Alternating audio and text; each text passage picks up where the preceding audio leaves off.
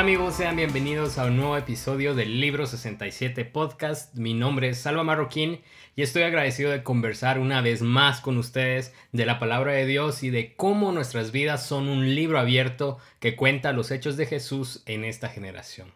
Si en algo les puedo servir, pueden escribirme a salva.libro67.com o bien seguirnos en nuestras redes sociales arroba libro67 en Facebook, Twitter e Instagram o a mis cuentas personales arroba salvamarroquín en Instagram o arroba sbdmarro en Twitter. Hace unos días tuve la oportunidad de compartir la palabra de Dios a unos jóvenes que están a los pies de una de esas nuevas temporadas que siempre te cambian la vida, que es el comienzo de la universidad. Ellos dejan el colegio ahora y la vida escolar a cambio de un mundo de muchas puertas abiertas y oportunidades. Realmente será un cambio de vida que representa mayor independencia en su mundo, pero también nuevos retos, nuevas obligaciones y también decidir qué convicciones acompañarán su vida, qué van a recordar en las temporadas buenas y malas de su vida. Les decía que los siguientes 10 años que le esperan tendrán buenos momentos, pero también tendrán días de lágrimas, tendrán pruebas y dificultades en esos próximos 10 años estos jóvenes se enamorarán, tendrán oportunidades donde les dirán que sí, también les cerrarán puertas y les dirán que no. Pero esta constante del cambio que los que ya somos mayores eh, hemos conocido, hay algo aún más inamovible. Y es lo siguiente, y es que vayan a donde vayan, podrán avanzar con esperanza en toda temporada, porque la gracia de Dios no cambia. Y realmente esto debería traer esperanza al cristiano, recordarlo constantemente, que su gracia es inamovible, que su gracia no cambia. El fiel amor de Dios estará presente con nosotros. Con mi esposa tenemos este recordatorio en nuestras argollas matrimoniales. El Salmo 107, versículo 43, en su traducción, una traducción viviente, este versículo dice lo siguiente, los sabios tomarán todo muy en serio, verán en nuestra historia el fiel amor del Señor. Y ese es nuestro recordatorio de Gaby y, y el mío, que en nuestras vidas serán transformadas como libros abiertos donde el mundo podrá ver la fidelidad de Dios. En otras versiones se hace una pregunta y es esta, ¿quién es sabio? Dice en la eh, Biblia de las Américas, que preste atención a estas cosas y considere las bondades del Señor. En la Reina Valera dice, quien sea sabio y guarde estas cosas, entenderá las misericordias de Jehová. Y en estas versiones, para entender el, el versículo 43, debes leer todo el Salmo 107. Y es por eso que hoy quisiera considerar esta porción de la palabra. El Salmo 107 realmente es uno de mis salmos favoritos. Tuve la oportunidad de aprenderlo hace casi 10 años con un, un maestro al cual admiro muchísimo, Willy Gómez, eh, en una de sus clases de liderazgo situacional. Y sacó a colación este Salmo 107 en donde vemos cómo un clamor de un corazón humilde encontrará el rescate y la salvación del Señor. Un corazón humilde siempre va a encontrar esa misericordia que no abandona esa gracia eterna de Dios. Pues bien, el Salmo 107 fue inicialmente escrito para la comunidad rescatada del destierro, para el pueblo israelita que había sido eh, sacado de, de su Jerusalén, había sido enviada al exilio. Es un canto de acción de gracias de aquellos que regresaron, que buscan alabar a Dios porque Él es el quien rescata a su pueblo. Ellos clamaron en su dificultad y el Señor, que escucha y responde, los decide salvar. El salmo inicia con una invitación a alabar al Señor por su bondad y rescate en medio de la prueba, pero también con una invitación a que otros se enteren de lo que el Señor ha hecho en nuestras vidas. Eh, se los voy a leer en nueva traducción viviente. Y dice así, den gracias al Señor porque Él es bueno, su fiel amor perdura para siempre. Los ha rescatado el Señor, entonces hablen con libertad, cuenten a otros que Él los ha rescatado de sus enemigos. Pues ha reunido a los desterrados de muchos países, del oriente y del occidente, del norte y del sur. Yo te pregunto ahora, ¿cuántos han conocido de Jesús a través de ti? ¿Cuánto han conocido de Jesús las personas alrededor a causa de tu historia, de tus obras, de los sueños y anhelos? Es obvio que nuestro testimonio no es el vehículo de salvación. De hecho, para eso están las buenas noticias que el Evangelio nos da, de que Jesús vino al mundo para traer salvación, que hubo una cruz, pero también una resurrección que nos da vida. Pero al final nuestras historias tienen un componente que nos ayuda en este camino de poder mostrar a otros a Cristo. Al final nuestras historias hacen vida el Evangelio, humanizan, hacen que la gente vea que es posible tener una relación personal única con el Señor. A través de nuestras historias el poder del Evangelio se hace real a los ojos de otros. Y es por eso que yo una y otra vez, y ustedes habrán dado cuenta, si me han escuchado en otros episodios, que siempre busco recordar que hay que ser intencionales en comunicar a otros la gracia, la salvación y el perdón, perdón que solo encontramos en Jesús. El Salmo 107 se divide en cuatro historias distintas con una misma acción. Historias diferentes pero con un clamor único, un, un solo clamor en medio de la angustia y un solo Dios al rescate de su pueblo. David Gossick nos comenta que cada una de estas historias es diferente, pero al mismo tiempo todas las historias son la misma. Una historia de una gracia que no abandona. Esa historia que es tu historia, que es mi historia, que es la historia de salvación.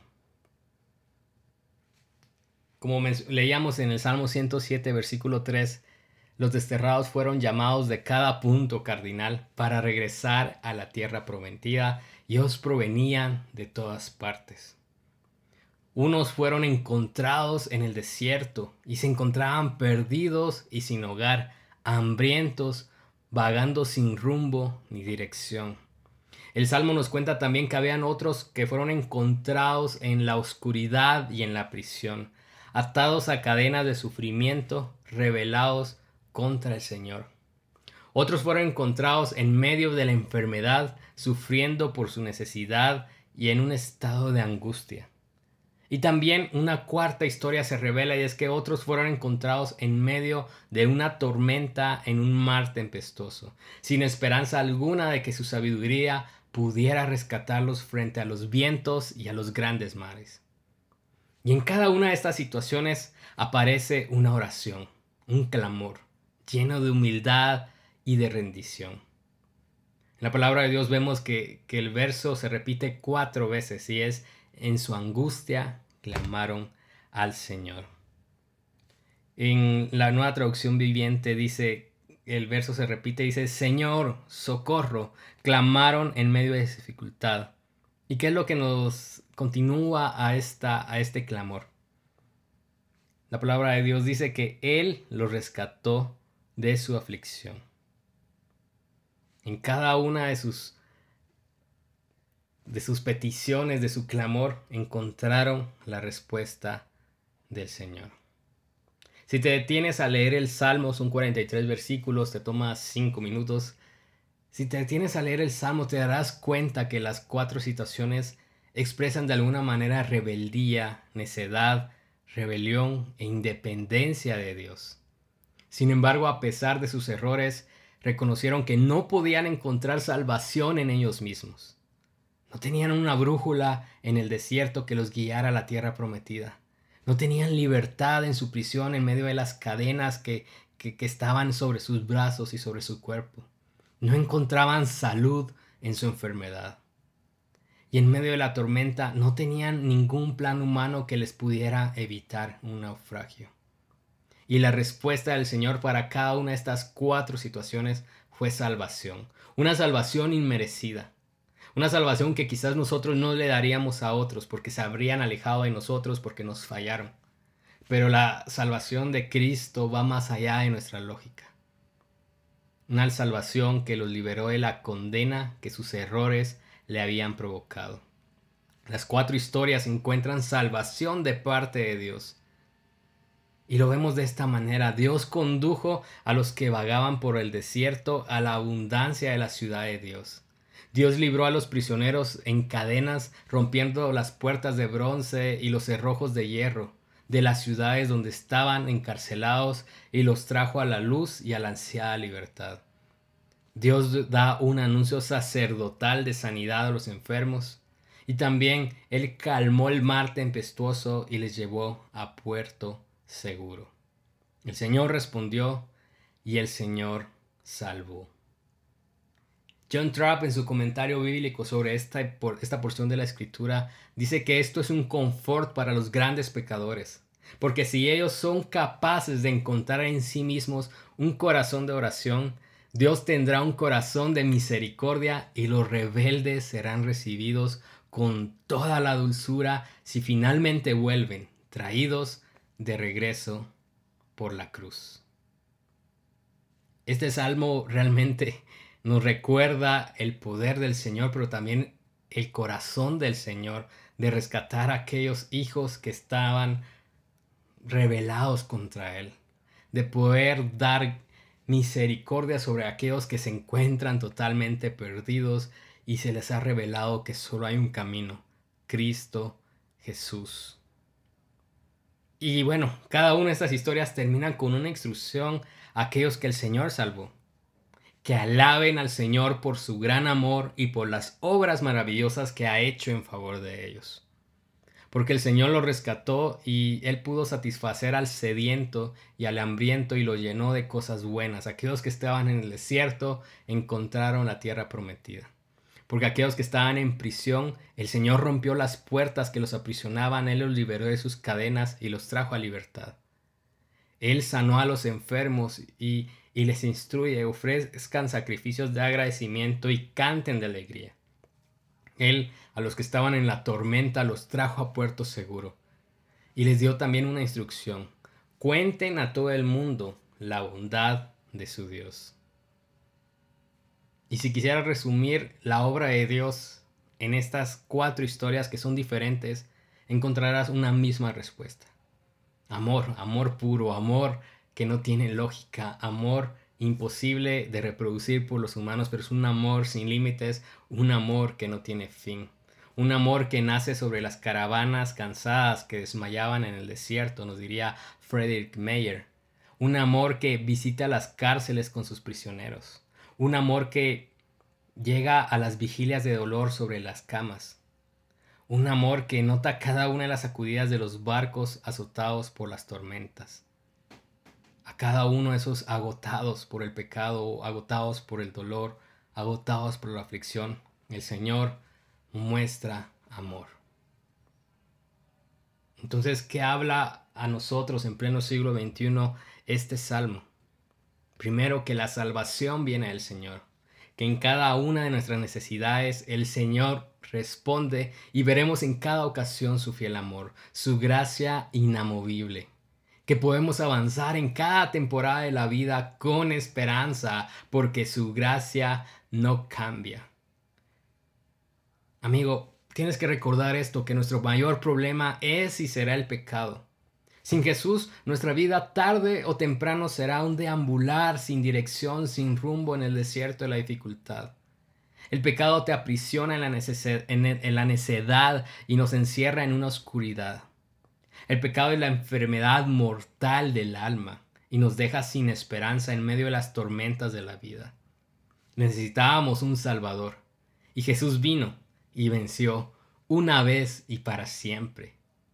Y es por eso que yo puedo decir que hay que dar gracias a Dios que en medio de nuestra aflicción abrió nuestros ojos a su verdad y como el Salmo 107, 19, podremos decir, socorro Señor, en medio de nuestra dificultad y el Señor nos salvó de nuestra aflicción.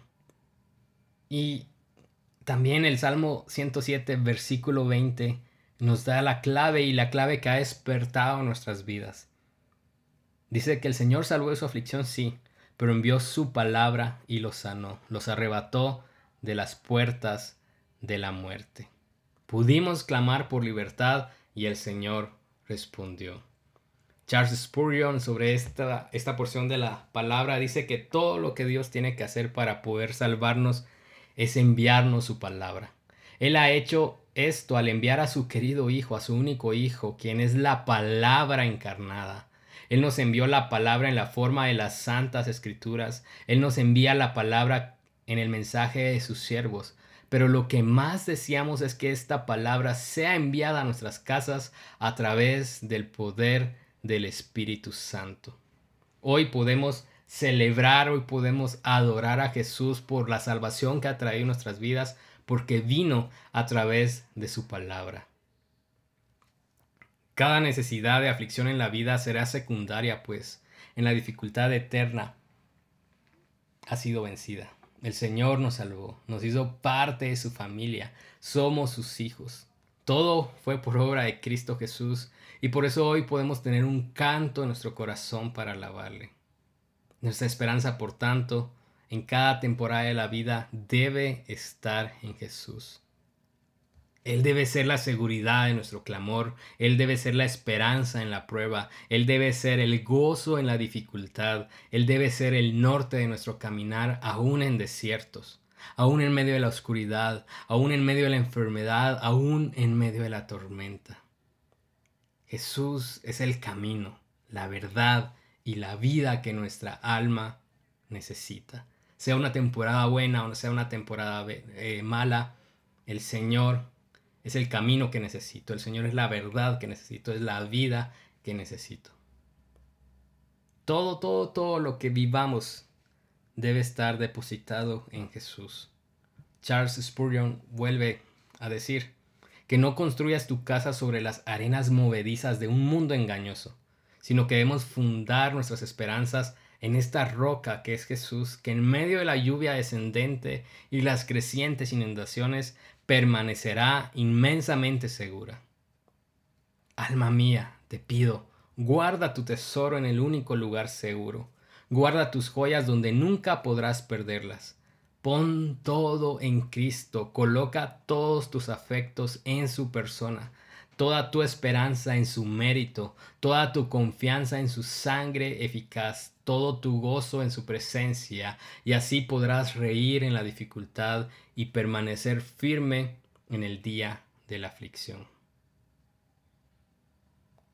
Si hoy estás atravesando algún desierto, algún camino en oscuridad que te aprisiona, alguna enfermedad, o te ves como esos marineros en medio de la tormenta, hoy te puedo decir que es el momento justo para clamar y reflexionar en su palabra y alabarle por lo que él ya ha hecho y por lo que hará. Isaías 40, versículos 27 y 28, decía al pueblo de Israel, oh Jacob, ¿cómo puedes decir que el Señor no ve tus dificultades? Oh Israel, ¿cómo puedes decir que Dios no toma en cuenta tus derechos? ¿Acaso nunca han oído? ¿Nunca han entendido? El Señor es el Dios eterno, el creador de toda la tierra. Él nunca se debilita ni se cansa. Nadie puede medir la profundidad de su entendimiento. El Señor responde, el Señor ya te escuchó, el Señor responderá. Y es nuestra tarea entonces creer y guardar esperanza en toda temporada, porque nuestra vida está sostenida por su amor. El Salmo 107 ya en su parte final, luego de contar estas cuatro historias de angustia que pasa a un clamor y del clamor a la salvación, nos habla de que el Señor Todopoderoso puede hacer milagros y puede transformar todo conforme a sus propósitos y planes. La palabra de Dios en el Salmo 107 versículos del 33 en adelante, dice, Él transforma ríos en desiertos y manantiales de agua en tierra árida y sedienta. Convierte la tierra fructífera en tierras saladas y baldías a causa de la maldad de sus habitantes. Pero también convierte desiertos en lagunas y la tierra seca en fuentes de agua. Lleva a los hambrientos para que se establezcan allí y construyan sus ciudades Siembran los campos, plantan viñedos y recogen cosechas abundantes. cuánto los bendice. Allí crían familias numerosas y sus manadas de animales aumentan. Entonces podemos tener esperanza también porque el Señor cumplirá su propósito en nosotros. Esto nos debería dar paz, nos debería dar esperanza, paciencia y perseverancia, porque el Señor actuará. Piensa un momento en todas las situaciones donde el Señor ya te rescató. Y sobre todo atesora el mayor rescate de todos, la salvación que Cristo Jesús vino a darnos a través de la cruz y su resurrección. Aun si el Señor no ha hecho ningún milagro en tu vida, aun si el Señor al parecer o pareciera que nunca ha respondido explícitamente una de tus oraciones, si ya eres cristiano, si ya te rendiste a Cristo Jesús, esa debería ser la esperanza y la base de todo aquello que por lo cual hoy estás clamando. El Señor ya te rescató. Estabas en el desierto y no lo sabías. Estabas en la oscuridad y pensabas que ese era tu mundo. Estabas en la enfermedad mortal del pecado y estabas desahuciado y estabas en medio de la tormenta. Pero en tu clamor el Señor vino y te rescató. Y es por eso que hoy puedes caminar y avanzar empoderado por el Espíritu Santo del Señor y decir, en toda temporada de la vida habrá gracia inamovible. El Salmo termina diciendo lo que les comentaba. Los sabios tomarán todo muy en serio. Verán estas cuatro historias, verán cómo el Señor opera. Verán en nuestra historia, en la historia de su pueblo, el fiel amor del Señor. El salmo comienza como un acto de alabanza, como un recordatorio de la fidelidad de Dios, pero termina siendo un recordatorio a la sabiduría. ¿Quién es sabio? Dice la, la Biblia de las Américas, que preste atención a estas cosas y considere las bondades del Señor. Entonces, Recordar su palabra, recordar sus poderosos hechos es fuente de sabiduría. Recordar la bondad de Dios es sabiduría. Considerar su palabra, considerar la palabra de Dios, la Biblia, nos recuerda que su gracia no abandona. Recordar esto es sabiduría para los días malos, cuando pareciera que nada funciona bien y que estás solo pero también será sabiduría y alabanza para los días soleados, para los días en donde nuestro ego podrá querer llevarse el crédito, pero nosotros podremos recordar siempre su fiel amor, porque en nuestra historia el mundo verá su fiel amor. Es por eso que yo puedo decir que puedo menguar para que Él crezca, pues su gracia es inamovible. Es por eso que su palabra me da esperanza en todo tiempo, porque puedo ver que su gracia no abandona. Es por eso que puedo rendir mi todo para que mi tesoro y deleite sea Cristo Jesús, porque Él es mi esperanza. Amigo, amiga, que escuchas este episodio, celebremos hoy que hay gracia eterna, una gracia inamovible. Sea que estés en el desierto, sea que estés en la oscuridad, sea que estés en una enfermedad, una aflicción, sea que estés en la tormenta, no lo olvides, Él está con nosotros. Y tu historia, tu historia mostrará el fiel amor del Señor. Si hay un clamor, encontrarás redención. Jesús vendrá al rescate, porque Él salva, solo Él salva. En cada temporada habrá esperanza, porque hay gracia, gracia que no cambia, gracia inamovible.